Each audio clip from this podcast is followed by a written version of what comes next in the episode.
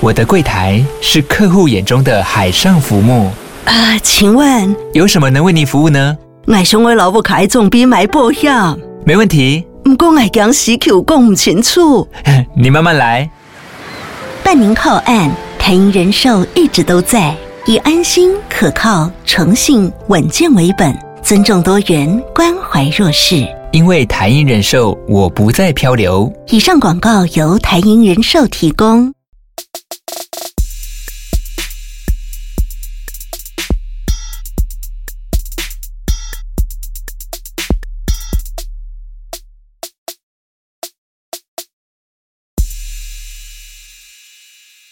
Hello，大家好，欢迎回到加密货币千万交易员呢喃，我是主持人 Setos。这一集哦比较特别哦，是呢喃猫十月四号举办的加密货币投资高峰会的精华。这一次是邀请到 Matrix DAO 创办人 Benson 大佬及我们的亿万交易员 Josh 哥来对谈，两位会分享第四季到底是看空还是看多呢？以及他们近期在看的一些比较看好的项目。最后是说一下哦，上一集我们是邀请到脑哥以及雷斯记。那如果你还没收听的话，建议一起听完，那你才可以完整吸收到四位大神的观点。我们就开始吧。大家好，我是今天的主持人，即呢喃猫的创办人 Crypto，一样是非常感谢各路好友的莅临参加我们的二零二二 Q 四的加密货币投资高峰会。上周就非常感谢两位业内的好朋友雷斯记跟脑哥的分享嘛。那在此我们这次也非常感谢业内的两位大神来跟我们做这次的完美的收尾哦。第一个就是我们的 Benson 前辈，那 Benson 前辈呢，基本上他上他是我们呢喃猫报告的顾问。那这阵子我也非常的感谢他哦，因为大陆如果有关注 Benson 前辈动态，应该会发现他正只是忙着筹备婚礼，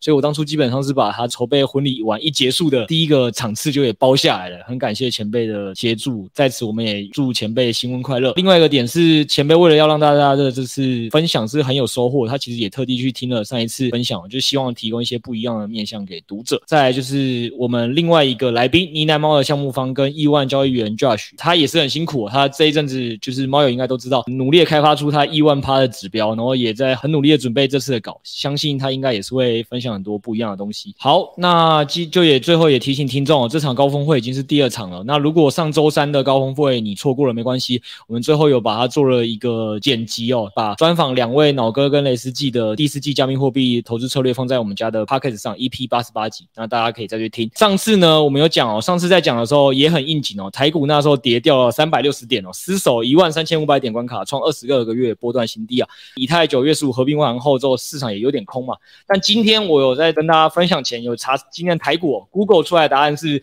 电子三雄号召多头反攻，台股大涨两百七十六点，攻克五日线哦。所以也不知道是不是这一场听完两位来宾重量级的分享之后，加密货币就可以走出一个不一样格局，跟台股一样反攻回去哦。那我们就敬请期待今天的分享。好，那今天的分享基本上也一样是分两大类，一大类就是我们先问一下对于二零二二 Q 四加密货币的产业跟景气怎么看嘛。再依据这个产业跟景气去跟两位来宾聊一下，说他们后续的这个策略会怎么进行一个配置哦。好，那我们就先问第一个问题哦，因为上次雷司机跟老哥还有小弟我，我们三个都对二零二二 Q 四是看空的。那不知道你有没有要给大家一个新的答案，让大家开心一下，过好年？那我们就先请 Josh 回复。因为 上礼拜两位这个大佬啊，跟分成大佬可能都会分享这个总经的部分，那我这边就不多分享。我们从其他不同面向来看一下好了。一个是我们链上行为的部分，大家可以其实很明显看出来，就是近期以太链上的 gas price 其实就是持续处于低迷的状态，没没什么链上交互活动的状态。对，那我们这边可以先简单把这种数据视为是一个币圈的基本面啊。当然，因为说。可能说币圈可能会炒共识啊，或者炒周期，对。那不管是说你说 Fed 的什么时候要把这个降息的这个政策能够把它考虑进去，对。那这边我们没办法判断，那可能在明年初或是年底之后才有机会，对。那这件事情就是回归到，就算这种每个风险性资产都会被受到影响，但因为币圈的这个资产基本上又是不太一样的，对。所以我们还是需要去关注一下它基本面的部分，就这个链上数据。对，那基本上可以观察到，就是从一些链上数据平台牛市的时候，基本上这个 gas price 长期都会处于八十以上。那现在这个状态其实就是，哎，既没有用户，又没有链上活动，那这个协议其实也难产生收入。对，那对整体币圈市场近期也不太会是好事。所以基本上从基本面来看，就是比较偏空。对，那再来就是前阵子这个算是整个市场最火热，又是一个历史级别的大事件呐、就是这个市场论述部分，就是以太坊这个 The Merge 事件嘛，也是近期说这个一个月为什么以太会反弹的这么凶猛的一个原因之一，这样子。其实市场对这个事件是非常有感，然后大资金也是持续进来炒作这个题材。对，那现在这个既然这个题材结束，暂时结束了，就可以视为这个利多暂时已经出尽了。那从题材和这个事件型交易上面，其实基本上我们也可以把它视为要偏空看待。对，因为这边也跟大家解释一下，就是大家其实，在 The Merge 前，其实会想说，个发行量怎么大幅下降八九十趴，然后这个基可能大家会认为是这个基本面通缩的利好了。大家那时候可能比较没有想到是说，其实它的这个燃烧的速率，其实受到这个链上活动的影响是非常剧烈的。对，那现在没什么链上活动，想当然的，这个燃烧的速率也没有想象中的高。那这样子一加一减，其实通缩其实没有想象中来的猛烈。那再来就是，我觉得重点是，其实就是因为这个都已经过去式了嘛。我觉得重点就是还是关注之后的机会，就是可以看到这种的 merge 或者未来以太还有一些重大升级，其实都是对就是市场一个不错的机会。因为其实可以明显看出来，就是说，哎，这次的 merge 基本上在市场在一个月左右以前才开始做反应，也就是那个大爆喷的一段时间。对，那不管你要说是从币圈不效率啊，还是大家对这个币圈的资讯的不确定性造成的结果，但至少在币圈项目还没有估值有个共识前，我觉得每一次以太坊重大更新都是一个很好的参与机会。OK，那大概就是我对 Q 四的一个看法。好，我先讲一下我的看法是，我觉得这一波 Crypto 的底部应该会跟美股的底部差不多，所以我会比较从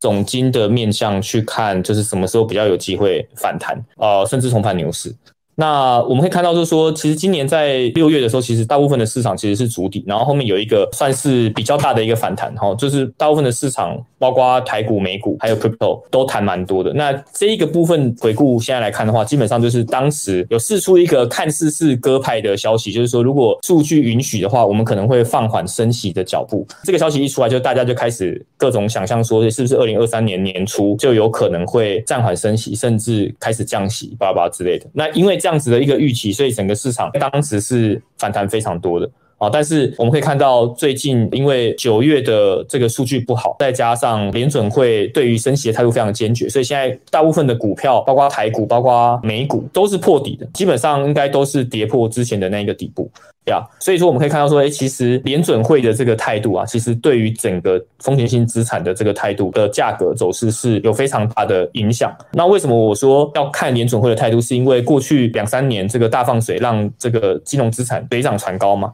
好，不管是债券还是这个股票的价格走势，基本上都是涨很多的一个状况。所以我们可以看到说，哎，这一次的这个下杀非常罕见的，就是债市其实也在跌。我们都讲股债平衡嘛，就是六六十四十之类的哈。以往它是说，哎，股债市场状况表现不好的话，那可能债市可能可以撑一点。但是今年的状况是非常非常罕见，是几十年来股债表现这个报酬率最差的一年。啊，所以我们可以看说，哎，其实现在基本上整个风险性资产、金融资产的这个价格，原则上就是看着联准会它的方向来走，所以我才会做这个判断。哈，这个是一个大前提。那我们知道这个大前提之后，那我们就要去问一个问题，就是说，那联准会什么时候会转向？它什么时候会开始从升息变成暂缓升息，甚至开始降息？好，这个我觉得是引领。未来这个风险性资产价格的其中一个非常重要的关键啊，因为我们已经看到这个七月反弹，基本上就是因为这个预期 price in 之后才有这个反弹。如果你纵观过去这个联准会，它呃原本升息，然后突然转向降息，它有很多条件要满足。那其中一个条件其实最重要就是说失业率，它大概升息到什么样程度，失业率会上升到它愿意转向。那以过去的这个数字来来看，至少要升到四点二 percent。就是以前升到一半，然后突然降息，它一定都是失业率也攀升到一定的水平。好，那我印象中九月的失业率是三点七还是三点六吧？就是现在离四其实还差得非常非常远了。那因为联准会现在要打通膨，所以基本上打通膨有其中一些核心的关键的这个要素，其中一个最关键的薪资的成长率。好，如果你这个薪资的成长率往上的话，那基本上通膨是不可能打下来的。好，那如果你要让这个薪资的这个成长率往下降的话，那你必须要让劳动市场冷却，也就是说，让这些急着找劳工的这些企业，让他们放弃这个打算，就也就是说，这个 recruiting 的这个力道要减缓。那你要怎么让它减缓？基本上你升息，升息市场资金的成本变高，公司的钱变少，公司的钱变少，他们就会比较少去增加他们的这个员工数，甚至会开始裁员。好，也就是说，联准会这一次如果要控制薪资水平增长的这一个力道的话，失业率是势必得要上升的。好，所以基本上大原则就是看失业率。好，那当然失业率会没那么敏感，所以通常我们会再去看这个非农新增就业的人数。那原则上就是我给大家一个参考，就是大概失业率四点二 percent 以上，新增非农的这个人数在十万以下，这个是我给自己的一个指标。然后包括可能信用利差跟通膨，通膨要五%以下，然后信用利差要两%以上，就是 A B B B 的信用利差跟无风险利率的这个利差两%以上，现在加起来，从过往的数据看起来，它才有机会转向。那现在还差超级远啊！现在通膨五趴以下了吗？根本就还超远，现在还还八趴。那另外一个角度来看，就是说，如果我们都认同，就是说美股落底，crypto 才有机会落底的话，那我们也必须去看说，那美股的远期本益比大概是多少的水平？好，那目前这个远期的本益比，我印象中是十六点多吧。好，那过去的这个几十年的中位数，它的远期本益比是十五点八。哦，也就是说，如果从过去的历史来看的话，没有低于十五点八都不算是低于平均水平的这一个价位。也就是说，现在的美股我觉得可能还没有到便宜到值得进场。哈，这个是我的看法。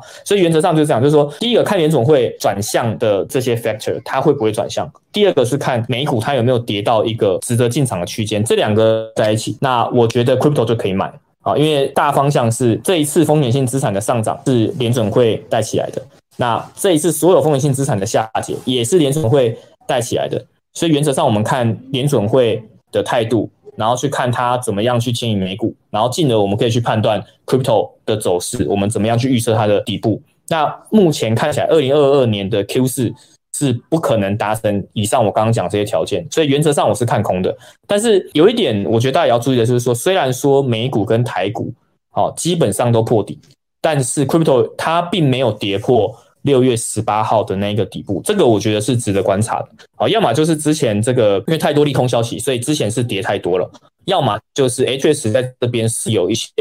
哦潜在的支撑力道啊。因为如果其他市场破底，Crypto 没有破底，那我觉得这相较之下是一个比较积极的信号。啊，但是不是说我们看到这个信号，我们就直接就是进场？就是我觉得只能说这么多负面的这个消息，或者说这么多不确定性的条件当中，我们看到一个一丝曙光，大概是这样的概念。所以原则上，我现在大部分还是保有现金，就是我看一下明年 Q 二的时候，我刚刚讲的那些条件会不会达成，再慢慢观察吧。呀，感谢前辈还有 Josh 的分享。感谢大家的分享啊。那我觉得基本上我可以下的第一个注解就是四位来宾四大皆空，四个人在二零二二 Q 四都是空的，好不好？这是第一个。我好像某个财经台的主持人空。那第二个是我觉得也大家从很多的面向，不论是财经面、数据面，然后包括前面甚至是给了几个什么非农就业人数要多少啊，失业率要多少这些很明确的一个数字，可以给大家一个参考值。其实我觉得是一个很好的基准，大家可以一起去观察的。可能如果提早有变化，其实大家也可以互相提醒。好，那我们就直接进第二题，好不好？就是二零二 Q 四有没有什么值得关注的产业利好跟热点？那因为刚才 Josh 好像特别想发言，那不然这一题由你先开始。这边我可能会分短中长期来讲一下，因为上礼拜有两位大佬已经说那个 CHZ 这部分，那这边就不提了。对，那我这个部分也跟就是群友分享过蛮多这个足球套利的机会，对，这也是另外一种参与市场的方式，这样子。对，那这边我就针对上次有个 Aton 来做一下补充。就其实这件事情，我按照以前就有在说，个人是比较看好下一代公链的方向是走应用链的这个路线啊。对，那这个到现在还是没有变，逻辑很简单，就是现在公链设计都是当初的应用还没有这么广泛到说可以让他们去思考公链的架构，所以用单一的公链就可以来运行说非常多的应用在上面。简单来说，就是可能说你不可能说一个游戏，然后全部都在同一个伺服器，然后不做分流，或者说一个金控的公司，它可能会把支付啊、这个理财啊、保险等等业务的系统是整个被切割开来的，因为他们可能单一系统是没办法 handle 这样子请求量这样子。对，那这轮牛市主要催生出蛮多，就是包含 DeFi 啊、GameFi、NFT 这种各类型的应用啊，就是链上拥堵的状况，就是蛮容易发生的啦。对啊，那这种当发生极端情形，然后你又单一个链，它又没有什么缓冲的机制的话，你就会发生可能说包含宕机啊，或者一些这个手续费超级 超级贵等等的现象。对，那刚才有提到银行这种举例嘛，那它是银行又是一个非常中心化的结构在运行他们业务，竟然都用这种有点像是分流的概念去处理他们的业务。那在区块链大家熟知这个不可能三角的状况下，在比较难牺牲去中心化这个角的部分的前提之下，那我们效率和扩展性当然就是比较难做比较非常大幅的提升。对，那在这种应用形态越来越多样化的状况下，就是势必得把不同的应用给切割出去。对，那近期来看，就其就上次有提到嘛，就包含 Aton 的这个二点零白皮书，这个代币经济做一些优化，它的架构也做一些优化，它的代币的价值或能力是有提升的。对，那再就是说，它项目其实层出不穷的在出现，我不知道现在还有没有人在关注啊？因为可能之前群友有一个社团是在讨论 Cosmos，那现在可能诶，可能有些人套在里面，所以就比较少人在讨论。对，那其实今年就是像 DYDX 这个比较产业标志型的项目啊，也宣布要转移到 AT 生态去。对，就大家可以想一下，就是现在这个熊市的时候，其实会比较容易促使一些好的项目开始思考，如果他去扩展他的业务版图，然后或者说增加他们的营收这样子，就可以想象一下，就是 DYDX 这种相它的护城河啊。还有它的品牌和网络效应嘛，就想要链上衍生品，第一个就想要它，应该没有其他，就是第一个想到的就是它，用户基础也是非常的庞大，然后也累积了不少的用户和对它信任度。对，那它现在这种熊市的时候，就是很多项目会 rug 嘛，那其实也在强化它产业定位。那这种项目开始选择透过应用定制链来增加它的代币赋能和一些解决这个跨链交互性的问题，就是其实可以说明一些事情，就是包含说之前其实蛮常提，不管是八交易所啊、币安、b y b FTX 的动向，可以简单说，他们对市场的敏锐度一定是吊打我们这些散户投资人的。对，所以我认为关注这些市场大佬级别的项目，他们到底是怎么在他们怎么在产业 build 的，然后他们的这个整个营运策略跟这个战略是什么？我觉得都可以看出一些端倪。那这一件事情，我觉得就间接可以说明说，蛮多有护城河的项目，他们是需要去强化他们的获利来源。那像 aaton 这种，就是它一定应用定制链嘛，那最简单就是他们的代币可以马上成为他们链上的这个 gas 费用。对，那这件事情确实就可以大幅强化 Atom 啊，包含说它会更有安全性这件事情，其实就可以强化它的一些赋能。对，就是给大家看一下说，诶，到底怎么项目在搬移到什么链上去，其实都可以看出来这种 Web 三建设他们的选择是什么这样子。对，然后再来就是说，Layer Two 也是算是可能可以近期可以关注的啦。这个讲蛮久，那一个就是说 ZK Sync 跟这个 Starknet 这两个。啊，ZK Sync 大概预计如果顺利的话，就是在十月可能会发行代币。那大家其实可以从之前那个 OP 那个项目就可以明显的看出来，这些算是市场引颈期盼已久的项目，如果在这时候推出，代币本身涨不涨太多，我觉得可能这个是有一些市值上限的啦，包含他美容那么多钱，对。那再来就是说，重点是他们链上的生态，其实是大家可以多关注的。不管说前阵子带到这个群里面有带大家录一些项目等等的，这些都是一些不要说暴富了，就是可以有赚钱的机会。对，所以 Layer Two 的部分就是 ZK Sync 跟 Starknet 这两个，可以之后关注它的生态，就算是蛮重点的两个 Layer Two 的生态了。OK，那再来可能分享几个，我觉得可能长远我自己可能会看好了。所以首先就是今年呢、啊，不知道大家有没有关注到，就上半年的总融资额度大概是在大概融资额度在三百亿左右。对，那其实这是重点集中在两个 Web 三建设跟 GameFi，对，那也是可能不少人看好的这个赛道。对，那我这边针对 Web 三的几个赛道来做分享一下，这边可能会比较偏长期啊，因为反正就刚才说短中长的分享嘛，那短的分分享给大家，就是 Layer Two 跟这个 A 可能会越来越多这个产业项目去采用。OK，那 Web 三的部分就是说前阵子有一个比较红的嘛，就是什么 Space ID 这个呃在 BSC 上面比较火热的这个域名项目啊。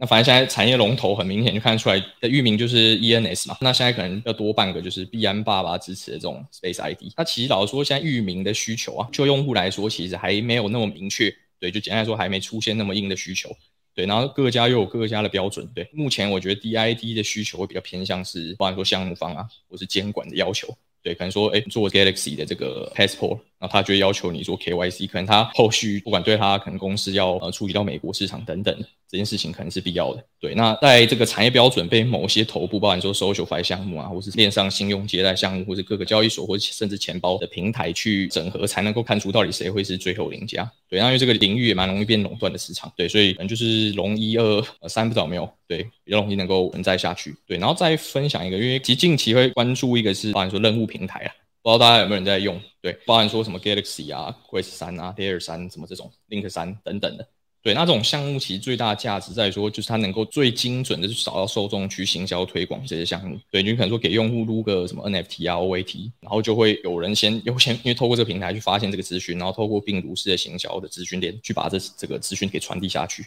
对，那这个从成本也没有太高。我说对于项目方来说，对，然后再来就是可能带来潜在预期收益，甚至是有一些它可能有一些基片价值等等，就让不少的链上玩家或者这种还愿意在这个熊市。持续去参与生态跟 build 的人、玩家或什么投资人都可以会去做一些什么，包含什么转推啊、使用产品、推广新用户啊等等这种行为。会让它变得更滑顺自然。那项目度过冷启动的方法，除了流动性挖矿，又会多了一个新玩法。对项目来说，这个精准的 TA 就是能够透过这个非常低廉的成本去达到最大的效果。对，那就是如果做起来的话，就是平台和项目做起来就是一个水帮鱼，帮水的状态。所以我自己本身是会关注这类型项目，然后就是呃熊市嘛，就是可能也不用多太多操作，那这种就是可以去加减去来说录一下这种平台，大概是分享一下。我觉得 Q 四的话可以看一下这个 Aptos，因为 Aptos 他们官方是说他们会在九月到十二月之间。找一个时间去上线他们的 mainnet，就是他们在他们的 roadmap 里面。那大家知道，其实目前以这个 crypto 的生态来讲，就是市值天花板可以吹最高的，基本上是公链赛道嘛。那公链赛道现在基本上，我觉得它大致上可以分成这个两个阵营。第一个就是以太坊。然后就是 Layer Two 这方面的阵营，那第二个就是说其他高速 Layer One 的这个阵营。如果讲技术的这个两大走向的话，那目前看起来就是说，在这一轮就是熊市之后融资融最多，基本上都是 Sui 跟 Aptos 嘛。那 Sui 的它什么时候上线主网，目前还是比较暧昧，但是 Aptos 已经确定，就是说应该今年 Q 四就会上线。那像这种融这么多钱的项目啊，它会有一个特色，就是说它在比如说它项目的一些这个稳定币。挖矿或是 DeFi 的一些撸羊毛机会会比较多，但是因为现在是熊市，所以说这个外部资金进来的这个力道可能不会这么踊跃。所以说虽然说有机会可以农，但是这个农这个长度可能没有办法太长。比如说以前 DeFi 之下，它可能一口气可以农个一两个月，那现在可能农的时间可能会比较短。但是我觉得这个机会还是在。所以说如果它独网上线，如果有一些哎，你确定它是实名的团队，然后确实也有拿到 Aptos 官方的这个资源的话，那你就可以进去农一下哈。因为像这种项目，它在就人启动的时候，他们一定都会自己会去丢一点钱，就是做一些营销，所以这个东西我觉得大家是可以去关注的。但是它的就是说，Aptos 它本身这条链的 native 的币，我觉得至少在短期内啊，我觉得它成长的这个概率可能暴击倍数可能不会太高，因为它在私募融资轮的时候已经太高了哦。那它上市之后，这个估值可能还要再翻一点五倍甚至到三倍，所以原则上我我自己是不太会去买它的本币，但是我会去关注说它主网上线之后有没有一些 DeFi 挖矿的机会都会有这个什么 DeFi 的三套件嘛，就是这个 Swap，然后 Margin Lending 就是这个借贷平台，然后可能还会有有一些 Perpetual Swap，就是一些衍生品的东西，所以大家可以去撸个羊毛。对，我觉得这是 Q 四大家可以去做的事情，大概率会赚钱的。你只要不要选到那种匿名团队，然后看起来也没有得到官方资源的话，团队的话。好，大概率是会赚钱的。好的，感谢前辈的分享。就大家记得两件事哦，公链是一个估值很高的赛道，所以再加上它也融资了不少钱嘛，所以前辈该就提醒大家哦，如果你不要去买本币哦，本币的估值可能不一定那么好哦。但是如果你是去农的话，老实说应该是有机会农到一些不错钱。那前辈提醒下一个重点就是匿名性的这件事情，可能还是要考虑一下。所以关于团队背后滴滴还是要做。如果这件事有做好的话，虽然可能整个 Q 四甚至是大家都可能二零二三 Q one 也不一定那么看好，但这相对还是有可能币圈里的小确幸是能赚钱。那回来就是刚刚前辈有聊嘛，就是说 Josh 该跟大家分享 Layer Two 也确实是同一套逻辑，就是以太坊的另外一个阵营好朋友嘛，对吧？所以那一块其实 Layer Two 的也是可以关注一下，可以浓的时间点，还有可以在交互的东西。这这两个都还是有机会的。好，那今天这个主题哦，非常的丰富。我们上半节聊了，包括说呃第四季到底是看空还是看多，那以及两人哦看好项目。那我们下半段呢，还会再聊到说，对于这个币圈哦，包括资产配置哦，到底是几趴在稳定币，那几趴拿来做操作，那以及他们这些稳定币还有操作都分别放置在哪一些的部位。中长期来讲的话呢，也会聊一下说，呃，我们都知道币圈未来逐步会迈入监管，那这个消息到底对币圈是利好还是利空呢？这个部分两位大神也会再做分享，哦，我们就期待下一集哦，下一集 Podcast 还有。我们还没结束哦，这个今天的内容非常丰富。最后，我们讲一个好消息啊，就是本周呢喃猫赖群有一个活动，只要你用派网超低保呢截图贴上来，我每天就会抽十位直接空投五 U，而且这个是可以重复参与的哦。详情的话，你就可以来我们赖群里面看。那如果你还没注册派网呢，我们在下方资讯栏还有赖群都会放注册链接哦。那就欢迎大家手刀注册，赶快试用起来，好不好？那我们今天先聊到这边，垃圾帮五星好评，我们下周再继续听哦，拜拜。